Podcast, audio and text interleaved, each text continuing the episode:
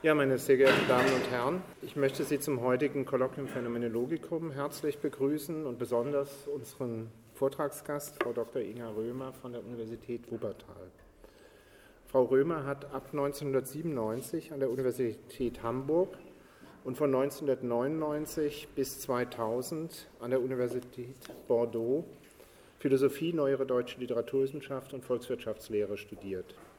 Neben der 2000 erworbenen Licence de Philosophie schloss sie ihr Studium 2004 an der Universität Hamburg mit dem Magisterexamen ab.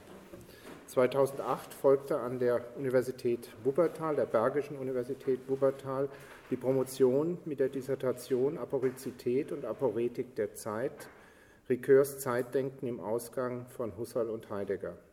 So lag es für uns im Husserl-Archiv nahe, im Rahmen dieser Ricoeur-Reihe uns um Frau Römer als Vortragsgast zu bemühen. Und diese Bemühung wurde, wie Sie sehen, mit Erfolg gekrönt. Nach der Promotion wurde Frau Römer 2008 zunächst wissenschaftliche Mitarbeiterin von Laszlo Tengey am Philosophischen Seminar der Universität Wuppertal. Seit 2010 lehrt und forscht sie hier als akademische Rätin auf Zeit. Ihre Dissertation wurde 2010 in der renommierten Reihe Phänomenologica veröffentlicht. Dazu hat Frau Römer 2011 den Band Subjektivität und Intersubjektivität in der Phänomenologie herausgegeben und mit Kollegen zusammen zudem noch den Band Investigating Subjectivity. Ihre inzwischen 15 Aufsätze zählende Publikationsliste bezeugt ein breit gefächertes Forschungsinteresse in Phänomenologie und Hermeneutik wie auch der Ethik. Liebe Frau Römer, ich freue mich, dass Sie unsere Einladung angenommen haben und dass Sie nun zu Ihrem Vortrag über den späten Spätphilosophie Ricoeurs.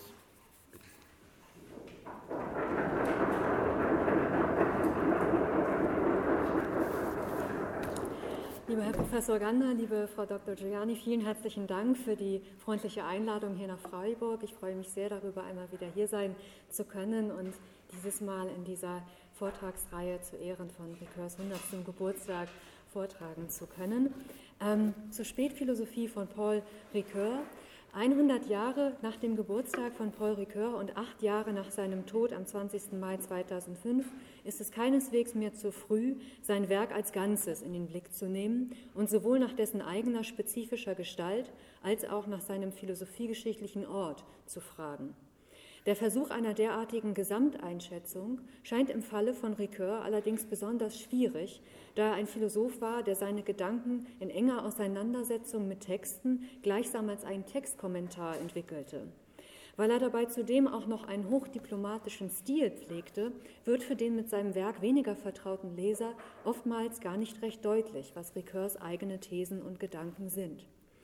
Im Folgenden möchte ich mich Ricoeurs Spätwerk zuwenden, um aufzuweisen, inwiefern in diesem eine einheitliche und spezifische Gestalt seines Denkens gefunden werden kann, die sich zudem auf eine bedeutsame Weise in die Philosophiegeschichte einfügt. Die beiden Hauptgedanken sind dabei erstens, dass sich Ricoeurs Spätwerk als ein vertieftes Ringen mit der Zeitproblematik verstehen lässt und zweitens, dass Ricoeurs Spätwerk die Form eines posthegelianischen Kantianismus annimmt, der sich in der spezifischen Gestalt einer hermeneutisch-kritischen Phänomenologie ausprägt. Mein Vortrag gliedert sich in drei Teile. In einem ersten Teil möchte ich darlegen, wie Ricoeur das Problem von Zeit und Erzählung in seiner gleichnamigen Trilogie der 1980er Jahre entwickelt. Im zweiten Teil werde ich meine These, dass dieselbe Problematik bis ins Spätwerk hinein leitend bleibt, ausweisen, indem ich mich Ricoeurs Schriften der 1990er und 2000er Jahre zuwende. Dabei wird sich eine Verschiebung hin zu einer stärkeren Gewichtung der Zeitproblematik zeigen. Im dritten und letzten Teil schließlich möchte ich zu zeigen versuchen, dass und in welchem Sinne Ricoeurs Denken als ein posthegelianischer Kantianismus verstanden werden kann, der die Gestalt einer hermeneutisch-kritischen Phänomenologie annimmt.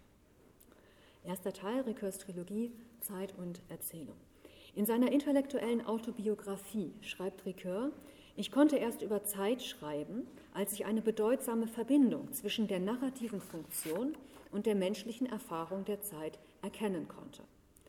Diese bedeutsame Verbindung bestünde in einem Kreis von Erzählung und Zeitlichkeit, so die Überschrift des ersten Teiles von Zeit und Erzählung, ein Kreis, demzufolge Erzählung immer auf Zeit und Zeit immer auf Erzählung verweise. Ricoeurs Trilogie hebt mit dieser von ihm sogenannten Hauptvoraussetzung an, um sie im Laufe des Werkes in einer hermeneutischen Zirkelbewegung zu vertiefen und zu differenzieren. Im Zuge dieser Vertiefungsbewegung entwickelt Ricoeur seine Hauptthese von der Aporetizität der Zeit, der allein durch die Erzählung eine poetische Lösung, eine Antwort entgegengebracht werden könne. Jeder Versuch, die Zeit philosophisch zu erfassen, führe unvermeidlich in Aporien, die prinzipiell nicht gelöst werden können. Keine Auflösung, doch aber eine poetische Lösung vermag allerdings die Erzählung bereitzuhalten, wenn sie von dem Philosophen als Antwort auf die Zeitaporien herangezogen wird. Betrachten wir zunächst die These von der Aporetizität der Zeit und wenden wir uns danach der These von ihrer Beantwortung durch die Erzählung zu. In den Schlussfolgerungen seiner Trilogie, für deren Abfassung Ricoeur nach eigener Aussage fast ein Jahr lang gebraucht hat und deren Ton er für problematischer als das Werk selbst hielt, behauptet der Philosoph drei prinzipielle Aporien der Zeit, von denen jedoch nur die erste das Hauptwerk wesentlich dominiert. Die zweite taucht nach Ricoeurs eigener Aussage im letzten Teil und auch dort nur in versprengter Form auf und die dritte überhaupt erst in den Schlussfolgerungen. Die erste Aporie der Zeit besteht darin, dass eine phänomenologische, subjektive, erlebte Zeit und eine kosmologische, objektive, weltliche Zeit nicht auseinander ableitbar, sondern einander wesentlich heterogen sind, einander tendenziell verdecken, dabei aber dennoch eine wechselseitige Abhängigkeit zeigen, die sich allerdings nicht unter einen einzigen Begriff fassen lässt. Der Kern der in vielen Gestalten auftretenden Aporie besteht in der Gegenüberstellung einer Zeitauffassung, in der die unmittelbar erlebten Phänomene der Vergangenheit, Zukunft und Gegenwart zentral sind und einer kosmologischen, an der Bewegung und dem Zeitstrahl orientierten Sukzessionszeit. Diese Aporie erörtert Ricoeur zunächst anhand der Gegenüberstellung von Augustinus und Aristoteles Zeitanalysen, um sie dann zwischen Husserl und Kant und schließlich innerhalb des Zeitdenkens von Heidegger wiederzufinden. Die zweite Aporie der Zeit sieht Ricoeur darin, dass die Zeit im Alltag und in der Philosophie als ein Kollektiv-Singular, Singulier-Kollektiv, verstanden werde, obgleich ihr Singular nicht hinreichend gerechtfertigt sei. Eine irreduzible Pluralität und eine immer schon angenommene Einzigkeit, Ganzheit bzw. Totalität der Zeit stünden sich aporetisch gegenüber. Die dritte Aporie schließlich macht Ricoeur in einer von ihm sogenannten Unerforschlichkeit der Zeit aus, welche darin besteht, dass Zeit immer schon da ist, sobald wir über sie nachdenken. Wir stehen in der Zeit und können diesen unseren Grund niemals vollständig in unsere Reflexion einholen. Die Unerforschlichkeit der Zeit, so Ricoeur, verdeutlicht uns, dass wir nicht, Zitat, Herr des Sinns wie nun soll die Erzählung der Philosophie in ihrem begrifflichen Scheitern an der Zeit zu Hilfe kommen können?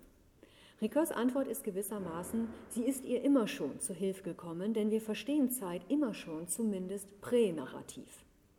Schon im ersten Teil seiner Trilogie verknüpft Ricoeur in einem Geniestreich Augustinus Zeitanalysen mit der aristotelischen Poetik, um daraufhin den von ihm sogenannten Zirkel der dreifachen Mimesis zu entwickeln. Hierbei handelt es sich um nichts anderes als eine narrative und zeitaporetische Spezifizierung des hermeneutischen Zirkels. Bereits unsere alltägliche Erfahrung sei pränarrativ vorstrukturiert, präfiguriert, was Ricoeur als die Ebene der Mimesis I bezeichnet. Um in unserem alltäglichen Leben Motive, Absichten, Verantwortlichkeiten, Zielen, Mitteln, Umständen, unserem Handeln und Erleiden einen Sinnzusammenhang zu verleihen, verstünden wir diese heterogenen Elemente immer schon in einer pränarrativ vermittelten Weise. In dieser pränarrativen Vermittlung heterogener Handlungselemente sei auch immer schon eine pränarrative Vermittlung der Aporie von subjektiver und objektiver Zeit geschehen. Dies ist jedoch keineswegs so zu verstehen, dass die Erzählung diese pränarrativ bereits vorliegenden Zusammenhänge nur noch auszusagen hätte, sondern sie kann mit ihren Konfigurationen neue und andere, tiefere und weitere Zusammenhänge aufdecken. Die von Ricoeur sogenannte Ebene der Mimesis II markiert den Ort derartiger ausdrücklicher Erzählungen, die in der Regel mit einer semantischen Innovation einhergehen. Es ist meines Erachtens etwas irreführend, wenn Ricoeur in Bezug auf die Konfiguration der Mimesis II von einer Synthesis des Heterogenen spricht, weil er damit suggeriert, dass die Ebene des pränarrativen Vorverstehens vollkommen heterogene Elemente enthalte. Dies meint er aber ganz offensichtlich nicht, denn es handelt sich ja darum, dass die aporetischen Zeitmomente und die damit zusammenhängenden heterogenen Handlungselemente immer schon pränarrativ vermittelt sind.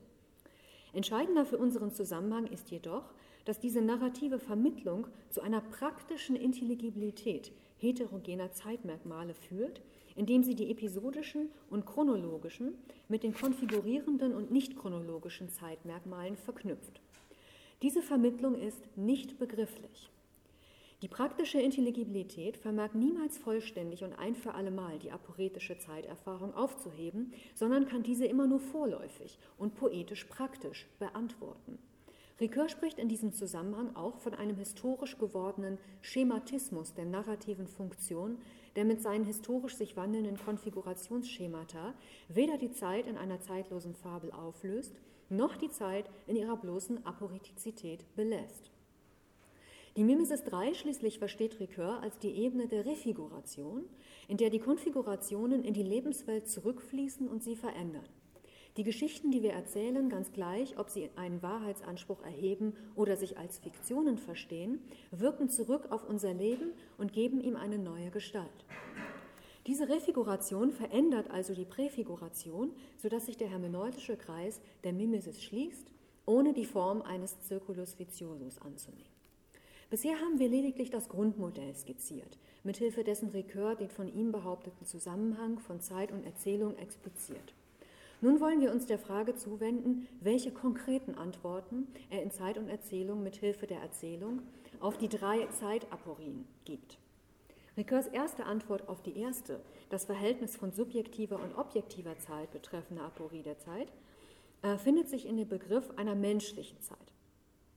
Er entwickelt zunächst auf der Basis seiner Auseinandersetzung mit Heidegger den Begriff einer historischen Zeit. Diese vermittle die Heideggerschen Begriffe der Geschichtlichkeit der Existenz und der Innerzeitigkeit der Gegenständlichkeiten miteinander. Während Heidegger zwischen der ursprünglichen Zeit und der Innerzeitigkeit ein ontologisches Abkünftigkeitsverhältnis sieht, meint Ricoeur, dass die Innerzeitigkeit nicht aus der ursprünglichen Zeit entwickelt werden könne. Vielmehr sei es so, dass die historische Praxis und die historische Wissenschaft immer schon mit dem Zeitbegriff der Geschichtlichkeit und mit dem Zeitbegriff der Innerzeitigkeit umgingen und so erlebte und lineare Zeit in einer eigenständigen Schöpfung, nämlich der historischen Zeit, vermittelten. Die historische Zeit könne in einer praktischen Vermittlung sowohl dem in seiner Gewesenheit und Wiederholung existierenden Dasein als auch dem Rechnen mit innerzeitigem Rechnung tragen. Die die historische Zeit konkretisierenden Instanzen Kalender, Generationenfolge und Spur vermögen es, die erlebte Zeit mit der kosmischen, die sterbliche Zeit mit der öffentlichen und die erlebte Zeit mit der chronologischen zu vermitteln. Diese historische Zeit wird nun Ricoeur zufolge bereichert durch von ihm in Anlehnung an Husserl sogenannte Fantasievariationen der Zeit. Diese von Ricoeur in der Fiktionserzählung ausgemachten Fantasievariationen der Zeit führen jedoch, anders als zumindest der Intention nach bei Husserl selbst, bei Ricoeur nicht auf ein Eidos Zeit, sondern sie variieren die prinzipiell unauflösbare Zeitaporie und bringen lediglich eine Bereicherung, eine Bereicherung des Zeitverständnisses der historischen Zeit hervor. Der wesentliche Beitrag der Fiktion bei der Bearbeitung der Zeitaporien besteht laut Ricoeur in einer Erforschung der nichtlinearen Züge der phänomenologischen Zeit, die die historische Zeit wegen ihres starren Eingebundenseins in die große Chronologie des Universums verdecken musste. Sie vermag auf ausgezeichnete Weise das Verhältnis von Zeit und Ewigkeit zu erforschen, die Fiktion. In dem, was Ricoeur eine Überkreuzung von Historie und Fiktion nennt, wird zudem deutlich, dass die Fiktionserzählung bis zu einem gewissen Grade in die Geschichtswissenschaft hineinreicht und diese zu bereichern vermag. Zum einen hilft sie dabei, historische Erzählungen anschaulich zu erfüllen, indem sie sich auf Konkretes bezieht. Zum anderen vermag sie die in der Vergangenheit verborgenen, nicht aktualisierten Möglichkeiten zu erforschen. Die Konfigurationen von Geschichtserzählungen und Fiktionserzählungen auf der Ebene der Mimesis II bringen erst in einer derartigen Überkreuzung und Bereicherung das hervor, was Ricoeur auf der Ebene der Mimesis III als die menschliche Zeit bezeichnet. Verfolgen wir nun, wie Ricoeur den Gedanken einer menschlichen Zeit konkretisiert. Die Geschichtserzählung, so formuliert Ricoeur mit Ranke, sei auf das Ereignis gerichtet, wie es eigentlich gewesen. Dabei stellt sich ihm jedoch die Grundfrage danach, wie es möglich ist, ein vergangenes Ereignis, welches an einer datierten Stelle der historischen Zeit stattfand, heute aber nicht mehr ist, heute zum intentionalen Gegenüber zu machen. Ricoeurs Antwort in Zeit und Erzählung findet sich in seinem an der Ähnlichkeit orientierten Begriff der Repräsentanz. Es sei unmöglich, die Vergangenheit in einer Repräsentation zu einer vollständigen Anwesenheit zu machen.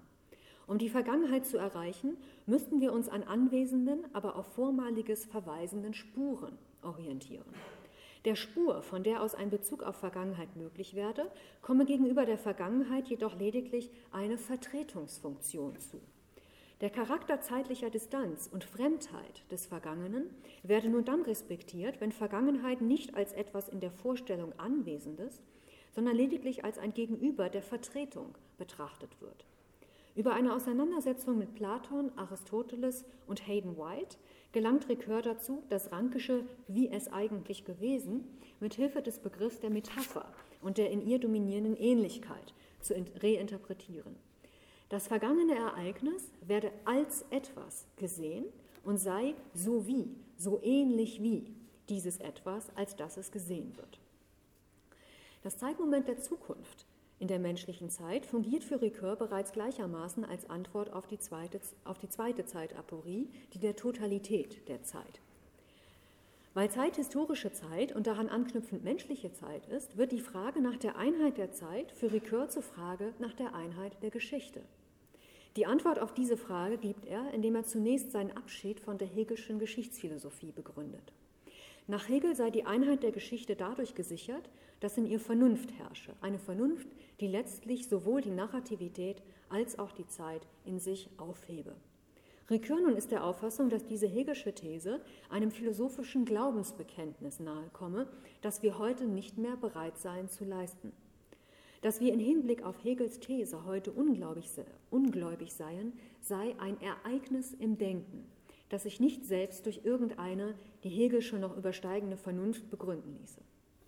Alles, was uns heutigen möglich sei, sei an die Stelle einer Totalität der Zeit eine Totalisierung und unvollkommene Vermittlung zu setzen. Den Gedanken einer derartigen unvollkommenen Vermittlung, welche als praktische Antwort auf die zweite Aporie fungieren soll, entwickelt Ricoeur im Rahmen einer von ihm sogenannten Hermeneutik des historischen Bewusstseins. In dieser folgt er nach eigener Aussage einem posthegelianischen kantischen Stil. Das ist sein eigener Ausdruck. Die Geschichte könne nicht in einer Fabel aller Fabeln erfasst werden, sondern müsse als Projekt, als eine zu machende Geschichte verstanden werden. Ricoeur zieht zu dessen Konkretisierung zunächst Kosellecks Kategorien des Erfahrungsraums und des Erwartungshorizontes heran, um diese als metahistorische transzendentale Kategorien zu bestimmen. Im Erfahrungsraum griffen eigene Erfahrungen und die Erfahrungen früherer Generationen ineinander. Der Erwartungshorizont enthalte alles, was in personaler oder interpersonaler Weise auf die Zukunft gerichtet ist. Mit diesen beiden Kategorien aber, so Ricoeur in einer Auseinandersetzung mit Apel und Habermas, verknüpfe sich die Aufgabe zu verhindern, dass die Spannung zwischen Erfahrungsraum und Erwartungshorizont zu einem Schisma wird. Ein derartiger Bruch könne dadurch verhindert werden, dass man lähmende, rein utopische Erwartungen in bestimmte endliche und relativ bescheidene Erwartungen verwandelt, während man zugleich die tendenzielle Verfestigung und Ideologisierung des Erfahrungsraums durch eine Erforschung seiner Potenziale verhindert. Die Leitidee dieser Arbeit an Erfahrungsraum und, Erfahr Erfahrungsraum und Erwartungshorizont sei, so Ricoeur in einer gewissen Nähe zu Kant und Habermas, die historisch verankerte Leitidee der über eine schrankenlose, konsensorientierte Kommunikation erreichten, versöhnten Menschheit. Ricoeur verleiht damit dem Kollektivsingular der Geschichte und der Zeit den Status einer Idee, die zugleich praktische und dialogische Kategorie im Sinne eines Grenzbegriffs und einer Leitidee sei. Die Gegenwart, die Gegenwart, der menschlichen Zeit versteht Ricoeur ebenfalls praktisch als eine Gegenwart der Initiative, die der handelnden Einzelne immer zu ergreifen hat. Mit seinem jeweils neuen Anfang, wie Ricoeur in Anlehnung an Hannah Arendts Konzeption der Gebürtlichkeit meint, hält er Erfahrungsraum und Erwartungshorizont auf eine je bestimmte Weise in seinem Handeln zusammen und verhindert ihr Schisma. Die Gegenwart, so Ricoeur in Anlehnung an Nietzsche, sei eine Zeit der Schwebe, in der noch nichts entschieden ist, in der aber stets entschieden wird. Wir haben gezeigt, wie Ricoeur die menschliche Zeit konkretisiert und mit ihr eine poetisch-praktische Antwort sowohl auf die erste als auch auf die zweite Aporie entwickelt. Er schlägt jedoch bereits am Ende von Zeit und Erzählung noch eine vertiefte Antwort auf die erste Aporie vor, das Konzept der narrativen Identität. Auch die narrative Identität sei eine praktische Kategorie und sie entspringe einer selbstbezüglichen Wendung der menschlichen Zeit. Wie wir uns in der menschlichen Zeit verstehen, bestimme, als wen wir uns verstehen. Unser Handeln in der menschlichen Zeit bringe einen Habitus hervor, der sich in einem Charakter sedimentiere. Anders als noch beim frühen Ricoeur ist der Charakter nicht angeboren und unwandelbar. Und anders als bei Hannah Arendt und dem etwas späteren frühen Ricoeur wird die narrative Identität nicht aus dem Rückblick auf das ganze Leben gewonnen. Sie ist zwar der Gipfel der poetischen Vermittlungsprozesse der ersten Zeitaporie, in dem der narrativ-hermeneutische Zirkel stets aufs Neue in sie zurückläuft, sie ist jedoch angesichts der prinzipiell unauflösbaren ersten Zeitaporie keine stabile und bruchlose Identität. Bevor wir Zeit und Erzählung verlassen, möchte ich noch ein Wort zur dritten Aporie und ihrer Beantwortung sagen. Der Unerforschlichkeit der Zeit, die in ihrer prinzipiellen Uneinholbarkeit besteht, kann Ricoeur zufolge nur so begegnet werden, dass man untersucht, wie sich die Narrativität auf ihre Grenzen zubewegt. In seinen Auseinandersetzungen, Auseinandersetzungen mit Fernand Brodels Mittelmeeranalyse und mit postmodernen Romanen hat Ricoeur gezeigt, wie weit sich der Narrativitätsbegriff dehnen lässt, sodass er auch noch für die genannten Zusammenhänge anwendbar bleibt. In den Schlussfolgerungen hingegen zeigt er die inneren und äußeren Grenzen der Refiguration der Zeit durch die Erzählung überhaupt auf. Zeitliche Grenzerfahrungen hin zu Ewigkeitserfahrungen ließen letztere zwischen einer sekundären Abkünftigkeit von der Zeitlichkeit einerseits und ihrer höchsten Krönung andererseits schillern. Eine Remetisierung der Zeit werde an der Grenze von der Fabel zum Mythos fassbar, der diesseits von Geschichts- und Fiktionserzählung liege. Und schließlich ließe sich die Zeit auch noch anders als narrativ sagen, durch biblische Redeformen wie Prophetien, Klagen und Lobpreise, aber auch durch Monologe und Dialoge innerhalb der dramatischen Textform sowie insbesondere durch die lyrische Dichtung. Zweiter Teil, die Entwicklung des Projektes Zeit und Erzählung in Ricoeurs Spätwerk. Ich möchte nun zeigen, wie sich Ricoeurs Auffassung von diesen drei Zeitaporien und ihrer Beantwortung in seinem Spätwerk verändert, ohne dass er die Fragestellung aufgibt. Es ist unbedingt hervorzuheben, dass es sich dabei um eine Interpretationshypothese handelt, denn Ricoeur selbst hat sich mit der Aporetizität der Zeit und ihrer Beantwortung nach Zeit und Erzählung nicht mehr ausdrücklich befasst. Auf den ersten Blick scheint es im Spätwerk vielmehr nur noch um die Geschichte und um Fragen der Anerkennung zu gehen, so legen es zumindest die Titel Gedächtnisgeschichte vergessen und Wege der Anerkennung nahe. Meines Erachtens geht es jedoch weiterhin und sogar in verstärktem Maße um die Aporetizität der Zeit und die Möglichkeiten ihrer Beantwortung. Wenden wir uns erneut der ersten Aporie und ihrer praktischen Lösung im Begriff der menschlichen Zeit zu. Innerhalb der menschlichen Zeit, so hat Ricoeur ausgeführt, könne der Bezug zur Vergangenheit mit Hilfe des die Ähnlichkeit priorisierenden Begriffs der Metapher verständlich gemacht werden und derart zu einer spezifischen Repräsentanz der Vergangenheit führen, in der das Vergangene weder ganz abwesend noch ganz anwesend ist. Wenn aber die Beziehung zur Vergangenheit eine Beziehung der Ähnlichkeit zwischen der Erzählung und dem abwesenden Ereignis sein soll, so stellt sich die Frage, was als Tertium Comparationis dieser Ähnlichkeit fungiert. Inwiefern und in Hinblick auf was ähnelt die Erzählung dem vergangenen Ereignis? Diese Frage führt Ricoeur nach Zeit und Erzählung zu einer wesentlichen Modifikation seines Repräsentanzbegriffes sowie zu einer neu eingeführten Phänomenologie des Gedächtnisses. Nicht erst die Geschichtserzählung, so meint Ricoeur, jetzt dringt mit dem Versuch, ein Ereignis der fernen Vergangenheit darzustellen, wie es eigentlich gewesen, sondern bereits das Gedächtnis sieht sich mit der Frage konfrontiert, wie und ob überhaupt das von ihm Erinnerte zu einem tatsächlich früher Erlebten in Verbindung steht. Ricoeur betont nun deutlich stärker als früher den Bruch zwischen Vergangenem und Erinnertem was ihn zu einer Ersetzung des an der Ähnlichkeit orientierten Repräsentanzbegriffes durch den Begriff der Repräsentanz im Sinne einer Wahrheit, Treue, Verité, Fidelité führt. Der einzige Garant für den Bezug der Erinnerung auf das Vergangene sei der Treue- und Wahrheitsanspruch des Gedächtnisses und das Erlebnis des Wiedererkennens. Die Geschichtswissenschaft habe sich zwar ausdrücklich vom Gedächtnis zu distanzieren, und Ricoeur betont diesen Distanzierungsakt nun deutlich stärker als im früheren Werk, sie operiere jedoch mit Spuren, die vom Zeugnis und nicht von der Ähnlichkeit her zu denken seien.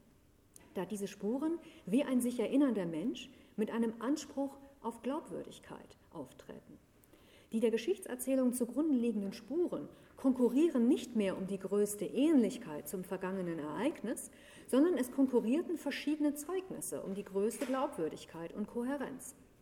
Die Geschichtswissenschaft kann zwar die Schwächen des Gedächtnisses zum Teil kompensieren, in letzter Instanz jedoch bleibt sie auf es und die Glaubwürdigkeit der Zeugnisse, zu denen auch alle Spuren zählen, angewiesen.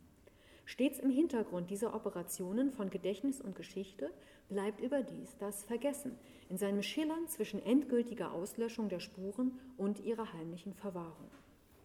Die Verschiebung vom Repräsentanzbegriff der Ähnlichkeit hin zu einem Repräsentanzbegriff der Wahrheittreue zeigt deutlich, dass Ricoeur zwischen dem Erinnerten bzw. dem Erzählten und dem Vergangenen nun ein viel schwächeres epistemisches Band sieht. Mit dieser nun größeren epistemischen Unsicherheit geht eine Verschiebung hin zu einer stärkeren Gewichtung des praktischen Momentes der Verantwortung einher. Bereits in Zeit und Erzählung spricht Ricoeur zwar von einer Schuld gegenüber den Menschen der Vergangenheit, diesem Gedanken kommt jedoch im Spätwerk eine größere Bedeutung zu, weil wir angesichts des Bruches zwischen Erinnertem bzw. Erzähltem und Vergangenem nur noch Erzählungen formulieren können, die den Anspruch erheben, der Vergangenheit treu zu bleiben, ihre Wahrheit zu sagen und den Menschen der Vergangenheit gerecht zu werden. Zugleich läutern wir damit uns selbst, gelangen zu einem vertieften Selbstverständnis und wirken etwaigen Wiederholungszwängen entgegen. Eine zweite wichtige Verschiebung im Konzept der menschlichen Zeit findet sich im Spätwerk in Hinblick auf die Perspektive der Zukunft. Die historisch verankerte Leitidee der versöhnten Menschheit sollte in Zeit und Erzählung zugleich die Frage nach der Einheit der Zeit mithilfe des Gedankens einer unvollkommenen Totalisierung der Geschichte beantworten. Ricoeur nimmt diesen Gedanken nicht ganz und gar zurück, gibt ihm jedoch eine neue Wendung. Den Entwurfshorizont der menschlichen Zeit versteht er nun nicht mehr als Leitidee, sondern als Optativ als Optativ der schwierigen Vergebung und des glücklichen Gedächtnisses. Der letzte Erfüllungshorizont, so heißt es nun, liege in einer Eschatologie, die durch jenen Wunsch nach einem glücklichen Gedächtnis strukturiert ist. Diese Eschatologie ist meines Erachtens nicht theologisch, sondern rein historisch zu verstehen. Es hängt allerdings für Ricoeur alles davon ab, sie nicht als eine neue Geschichtstheodizee zu formulieren. In dem Entwurfshorizont des Optativs geht es nicht um eine Abrechnung oder Aufhebung der Vergangenheit und der in ihr zustande gekommenen Schuld in einem letztlich doch glücklichen Gedächtnis, sondern es geht darum, durch Akte schwieriger Vergebung Risiken einzugehen, die neue Anfänge in der Zeit ermöglichen und so die Kreisläufe der Rache zumindest momentan durchbrechen. Eine ähnliche Funktion wie der schwierigen Vergebung schreibt Ricoeur in seinem letzten Werk den Friedenszuständen der Anerkennung zu, welche inmitten der Geschichte den Kampf um Anerkennung zeitweilig unterbrechen und so die Hoffnung auf ein neues und besseres Zusammenleben nicht ganz vergeblich erscheinen lassen. Es geht Ricoeur nicht um eine lineare Fortschrittsgeschichte hin zu einer versöhnten Menschheit und erst recht nicht um eine Theologie der Geschichte, die einen suprarationalen eschatologischen Sinn der Geschichte verteidigen würde, sondern es geht allein um den praktischen Entwurfshorizont jenes Optativs, der auf Momente der Vergebung, des Neuanfangs und des Friedens inmitten der Geschichte hofft. Was Ricoeurs Verständnis der Gegenwart betrifft, so wird es im Spätwerk noch deutlicher, dass die Gegenwart der Initiative an den Einzelnen und seine Überzeugung, Entscheidung und Initiative gebunden ist. Es ist letztlich immer der Einzelne, der die Wahrheit Treue zur Vergangenheit zu verbürgen hat, und es ist aufgrund der Unmöglichkeit einer institutionellen Vergebung immer der Einzelne, der die schwierige Vergebung zu leisten und ihr Risiko einzugehen vermag. Keine Vergangenheit an sich und keine vernünftige universale Leitidee vermögen ihm als eindeutiger Maßstab seines Gedenkens, Erzählens und Existierens zu dienen.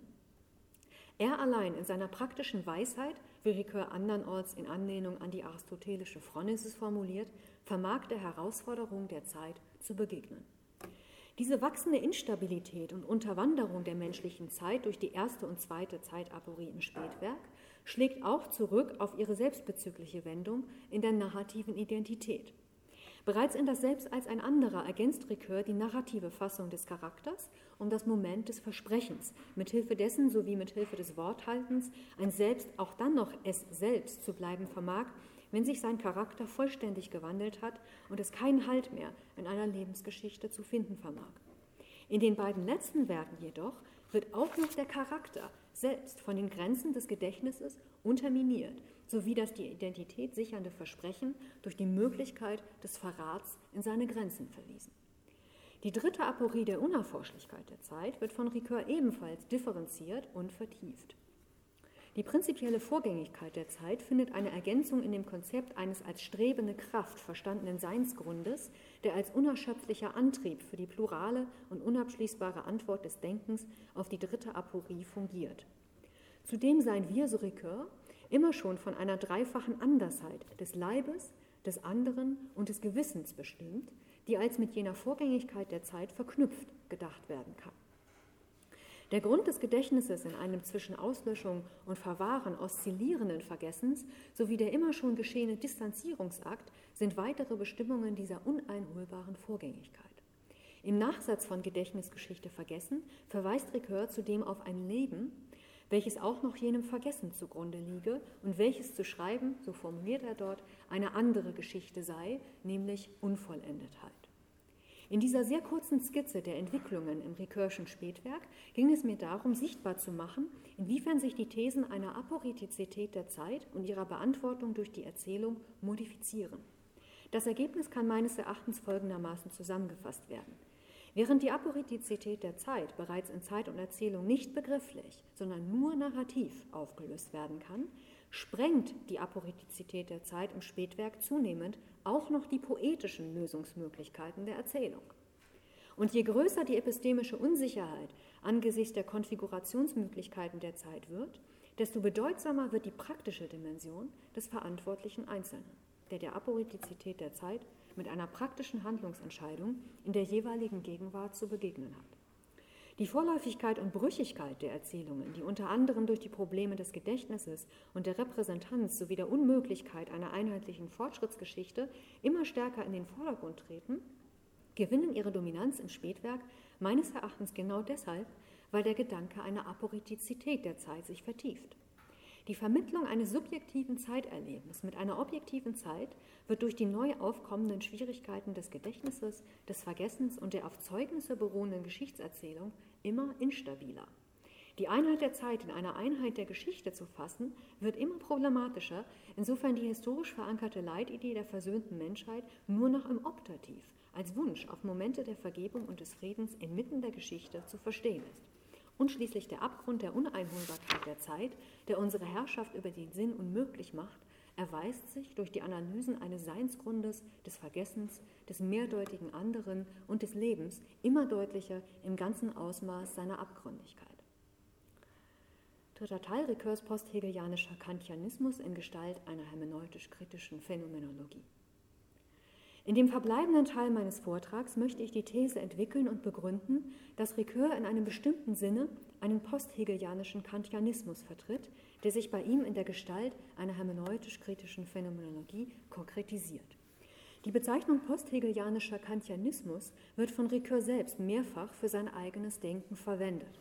Er entlehnt den Terminus von Erik Weil, der ihn ebenfalls aus seiner eigenen Philosophie bezogen hatte. Ricoeur setzt diesen Ausdruck jedoch eher programmatisch ein, sodass aus seinen Schriften nicht schon selbst unmittelbar hervorgeht, was im Detail mit ihm gemeint sein könnte. Seine Interpreten haben den Terminus vielfach aufgegriffen, jedoch auch wiederum ganz unterschiedlich interpretiert. Während einige ihn ganz allgemein so verstehen, dass Ricoeur sich durch Kant und Hegel belehren lässt, so wie er sich andernorts von Platon, Aristoteles, Augustinus, Spinoza, Marx und Freud belehren lässt, sehen andere Ricoeurs posthegelianischen Kantianismus in der allgemeinen Methode, Antinomien auszumachen, diese dann zu vermitteln, ohne sie jedoch dialektisch aufzuheben. Und wieder andere versuchen, bestimmte Themen bei Ricoeur ausfindig zu machen, die dieser im Sinne eines posthegelianischen Kantianismus behandle, so insbesondere die drei kantischen Postulate, wofür wiederum Ricoeurs Analyse des Selbst, welches er weder wie Kant über eine reine Substanzontologie bestimme, noch wie Hegel über eine abgeschlossene Dialektik zwischen dem Selbst und dem anderen fasse, ein herausragendes Beispiel sei. Ich möchte im Folgenden zeigen, wie dieser Terminus im Hinblick auf die Thematik von Zeit und Erzählung verstanden werden kann, ohne zu beanspruchen, damit schon eine erschöpfende Interpretation dieser so umfassenden Bezeichnung für Ricoeurs Denken geliefert zu haben. Beginnen wir mit der Frage, inwiefern Ricoeur Hegelianer bzw. Post-Hegelianer ist. Hier ist zunächst zu sagen, dass Ricoeur wie Hegel ein positives Verständnis von Antinomien bzw. Aporien hat, im Gegensatz zu Kant.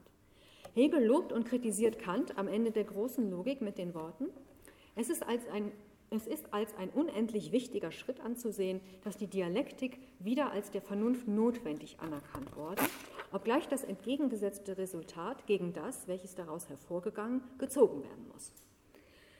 Kant nämlich hatte die Dialektik zwar als eine notwendige Dialektik der Vernunft ausgewiesen, sie aber aufgelöst, indem er zeigte, dass die Vernunft sich in eine Dialektik verstrickt, weil sie sich selbst überschätzt. Hegel ist nicht dieser Auffassung. Nicht müsse die Vernunft in ihre Schranken gewiesen werden, sondern die Vernunft sei vielmehr durch die dialektische Bewegung hindurch zu ihrer vollen Entfaltung in der absoluten Idee zu führen. Hier stoßen wir aber auch sogleich auf das Post des Recursion Posthegelianismus, denn Ricoeurs mit den Zeitaporien arbeitende Dialektik ist eine aufgrund der Aporitizität der Zeit prinzipiell offene Dialektik, die sich der Überführung in eine vernünftige Totalität versagt. Wir sahen, dass keine Aufhebung der Vergangenheit in der Gegenwart möglich ist und dass es keine vernünftige Einheit der Geschichte geben kann. Neben diesem oft, auch von Ricoeur selbst immer wieder hervorgehobenen Kritikpunkt an Hegel, gibt es meines Erachtens jedoch noch einen zweiten wesentlichen Unterschied zwischen dem deutschen Idealisten und dem hermeneutisch-kritischen Phänomenologen. Während es sich bei Hegel um eine Dialektik des Begriffs handelt, haben wir es bei Ricoeur mit einer Dialektik zu tun, die ihren Grund in der Phänomenalität hat, und zwar in der grundlegenden Aporie des Zeitphänomens.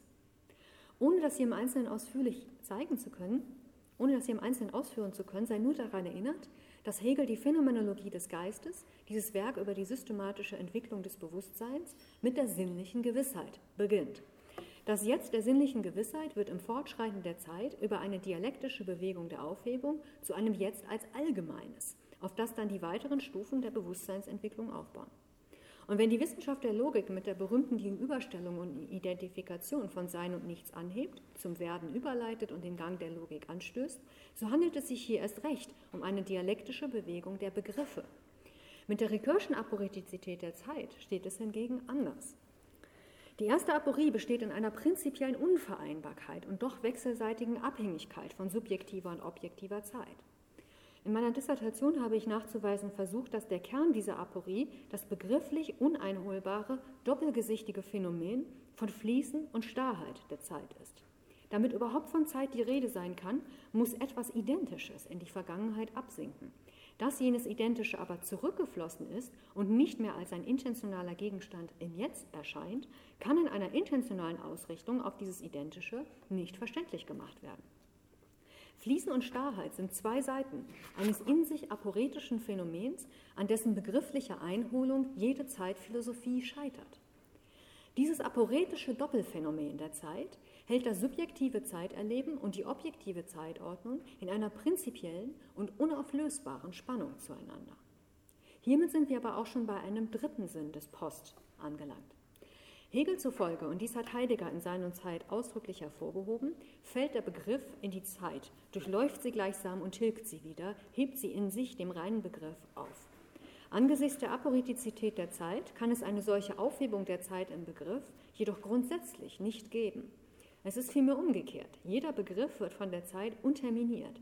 Ja, sogar die Erzählung, so sahen wir angesichts des Recursion Spätwerks, verliert ihre synthetisierende Kraft angesichts der Zeitaporien, die sie ständig untergraben.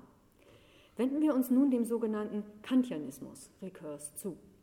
In der positiven Aufnahme Hegels sahen wir schon, dass posthegelianischer Kantianismus für Ricoeur nicht bedeutet, nach einer Phase hegelianischer Philosophie Hegel zu verlassen und zu Kant zurückzukehren. Er ist vielmehr der Auffassung, dass ein neuartiger Kantianismus zu entwickeln ist, der Hegels positives Verständnis der Dialektik sowie seine Einsicht in die Geschichtlichkeit des Denkens in sich aufnimmt. In welchem Sinne ist dann aber Kantianismus zu verstehen? Wenn Kant ein Denker der Antinomien ist, so lässt sich Ricoeur durchaus als ein Denker der Aporien bezeichnen. Während für Kant die Antinomien dadurch entstehen, dass die Vernunft den Bereich der Erscheinungen schlechthin überschreiten will, entstehen die Aporien für Ricoeur bereits innerhalb der von Kant als Anschauungsform verstandenen Zeit.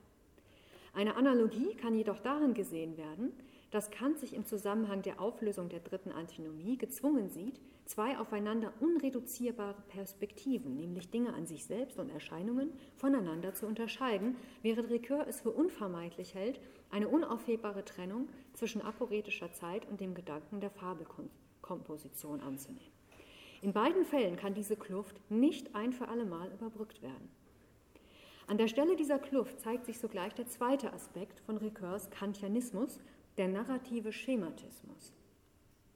So wie bei Kant der Schematismus der reinen Verstandesbegriffe die Kluft zwischen Sinnlichkeit und Verstand zu überbrücken vermag, hat Ricoeurs Schematismus die Funktion, die Aporetizität der Zeit mit dem Gedanken der Fabel zu vermitteln. Während diese Brückenfunktion des Schematismus bei Kant in ihrer fundamentalsten Funktion jedoch, jedoch auf eine ein für alle Mal feststehende Weise etabliert wird, ist die Ricoeur zufolge wesentlich historisch wandelbar, womit das hegelianische Moment des Kantianismus zum Vorschein käme.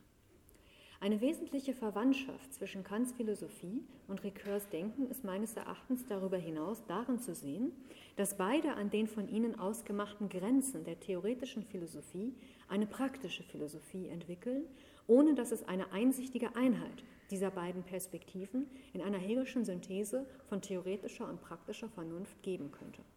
Weder bei Kant noch bei Ricoeur ist dabei die praktische Perspektive von vornherein für jegliches Denken und Erkennen leitend, sondern sie wird vielmehr erst relevant, wenn die Erkenntnis an die Grenzen ihrer Möglichkeiten stößt.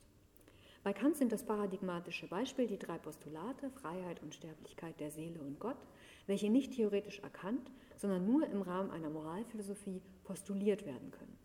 Bei Ricoeur haben wir gesehen, dass die Unmöglichkeit einer begrifflichen Auflösung der Zeitaporien zu ihrer praktischen Beantwortung führt. Wir haben sogar gesehen, wie diese praktische Beantwortung im Spätwerk immer mehr an Bedeutung gewinnt, insofern Ricoeurs Vorbehalte im Hinblick auf die Adäquatheit einer starken narrativen Konfiguration der Zeit zunehmen. In diesem Sinne ließe sich davon sprechen, dass Ricoeurs Kantianismus sich gegenüber seinem Post-Hegelianismus im Spätwerk verstärkt. Er immer mehr Kantianer, der Hegelianismus geht etwas zurück. Auf ein weiteres Moment des Ricoeurschen Kantianismus, welches ich allerdings in diesem Vortrag nicht eigens behandelt habe, möchte ich dennoch hinweisen. Der in ihrer prinzipiellen Vorgängigkeit begründeten Unerforschlichkeit der Zeit geht in der chronologischen Entwicklung des Ricoeurschen Werkes eine andere Figur des Unerforschlichen vorher, die wesentlich kantischer Herkunft ist, die Unerforschlichkeit des Bösen. Es ist die Entdeckung der Unerforschlichkeit des moralischen Bösen, die den frühen Ricoeur zur hermeneutischen Wendung seines phänomenologischen Ansatzes führt. Sein erstes großes Werk ist die zwischen 1950 und 1960 erschienene Philosophie des Willens. Während der erste Teil das Willentliche und das Unwillentliche untersucht, befasst sich der erste Teil des zweiten Teiles mit der Fehlbarkeit des Menschen und der zweite Teil des zweiten Teiles widmet sich einer Symbolik des Bösen. Diese Unterteilung des zweiten Teiles ist für unsere These von besonderer Bedeutung. Ricoeur behauptet nämlich, dass sich zwar die Fehlbarkeit des Menschen als eine wesentliche Struktur desselben aufzeigen ließe, wie der Mensch jedoch dazu komme, tatsächlich fehlzugehen, könne nicht erklärt werden. Aufgrund dieser Unerklärlichkeit des faktischen moralischen Bösen in der Welt könne man sich diesem Bösen lediglich über seine Symbole und ihre Interpretationen nähern. Die Unerklärlichkeit der faktischen Schuld des Menschen lässt Ricoeur daher den ersten Schritt in seine kritische Hermeneutik tun. Dies führt uns auf unsere letzte These, der zufolge Ricoeurs posthegelianischer Kantianismus sich in einer hermeneutisch-kritischen Phänomenologie konkretisiert. Es sind die Grenzen der Phänomenologie, die Ricoeur in mehreren Schritten zu einer hermeneutischen Phänomenologie übergehen lassen. An den Grenzen der Phänomenologie des Willens stößt er zunächst auf das Böse, dessen Thematisierung einen Umweg über die Symbole des Bösen verlangt. In seinem im Jahre 1965 erschienenen Freud-Buch Die Interpretation dehnt er das Feld der hermeneutischen Phänomenologie auf die gesamte Sphäre des Unbewussten aus. Das Cogito könne seinen Ursprung niemals selbst erfassen, sondern werde bei seiner Selbsterkenntnis zu einem langen und letztlich unabschließbaren Umweg der Interpretationen der Äußerungsformen des Unbewussten genötigt.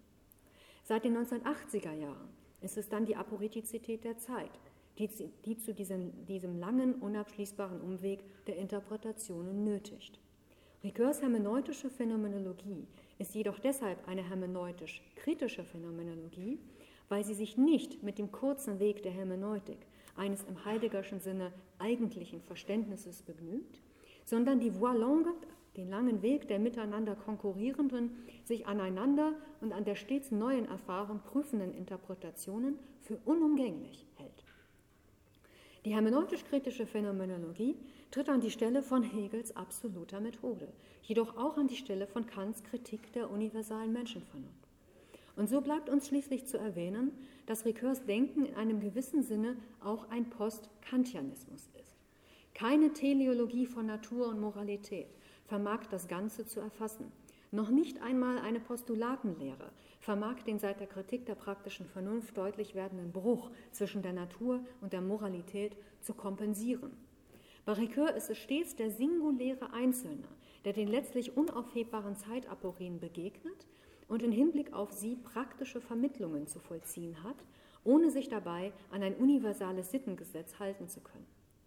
Er muss vielmehr in seiner Unvertretbarkeit die theoretischen Aporien mit Hilfe des langen Umweges der Interpretationen in praktisch-ethischen und auf die je singuläre Situation bezogenen Handlungsentscheidungen beantworten.